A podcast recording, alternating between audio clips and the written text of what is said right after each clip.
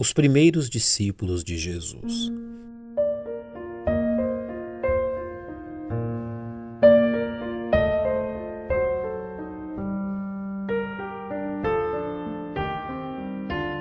Quão desejável e produtivo é que os atentos e constantes leitores das Sagradas Escrituras se entreguem ao exame de toda a Bíblia, diversificando sua leitura diária com porções diversas da revelação de Deus concedendo, porém, primazia à leitura dos evangelhos, a fim de que suas mentes sejam alimentadas e fixadas na pessoa de Jesus.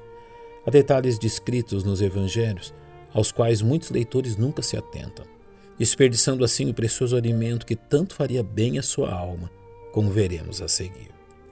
Ao nos atentarmos para a narrativa empreendida pelo apóstolo João no primeiro capítulo de seu evangelho, Encontramos o Mestre em seus primeiros movimentos a fim de estabelecer seu ministério, logo após seu batismo.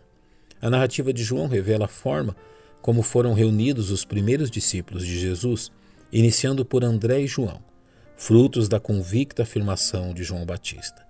E vendo passar a Jesus, disse: Eis aqui o Cordeiro de Deus. E os dois discípulos ouviram-no dizer isto e seguiram a Jesus. Estas poucas palavras de João Batista foram suficientes para despertar aqueles dois homens ao discipulado, uma vez que centralizavam a pessoa de Cristo em sua função e origem. O texto de João nos permite saber que o número de discípulos de Jesus imediatamente voltou a crescer, desta vez através da atitude de André, que não tardou em anunciar a Cristo a seu irmão. Era André, irmão de Simão Pedro, um dos dois que ouviram aquilo de João e o haviam seguido. Este achou primeiro a seu irmão Simão e disse-lhe: Achamos o Messias, que traduzido é o Cristo, e levou-o a Jesus. É interessante que a marcante história entre Jesus e Pedro tenha iniciado de forma tão simples, mediante o testemunho de seu próprio irmão, que no dia anterior havia ido à casa onde Jesus morava e ali ficado na companhia do Mestre. A narrativa de João demonstra que este processo de amealhar discípulos continuou de forma imediata desta vez pelo comissionamento de Felipe, como descreve João. No dia seguinte, quis Jesus ir a Galiléia, achou a Felipe e disse-lhe: Segue-me. E Felipe era de Betsaida, cidade de André e de Pedro. Não sabemos se a presença de André e Pedro de alguma forma influenciou a Felipe, uma vez que eram da mesma cidade. Porém, devemos reconhecer que ao avistar pessoas conhecidas acompanhando Jesus, Felipe foi atraído a também acompanhar aquele que pessoalmente lhe chamava. A narrativa de João nos permite perceber o impacto que o chamado de Jesus teve sobre Filipe, a ponto de ele imediatamente compartilhar este fato com Natanael. Filipe achou Natanael e disse-lhe: Havemos achado aquele de quem Moisés escreveu na lei e os profetas, Jesus de Nazaré, filho de José.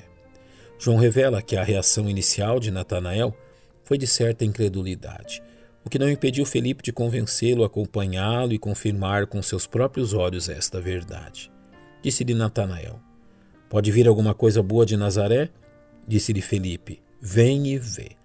Note que em momento algum Felipe usou de argumentos ou debates em relação à barreira levantada por Natanael.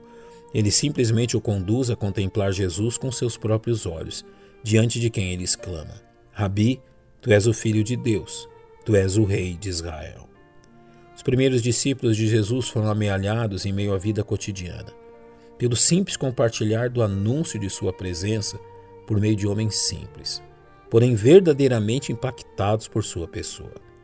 O que este fato nos permite perceber é que, além de nossa própria disposição, pouco precisamos se realmente desejamos anunciar a Jesus aqueles que estão ao nosso redor. Sejam eles familiares, amigos ou desconhecidos, na realidade, a única verdade que nos basta é possuirmos a mesma convicção de João Batista ao anunciar: Eis aqui o Cordeiro de Deus.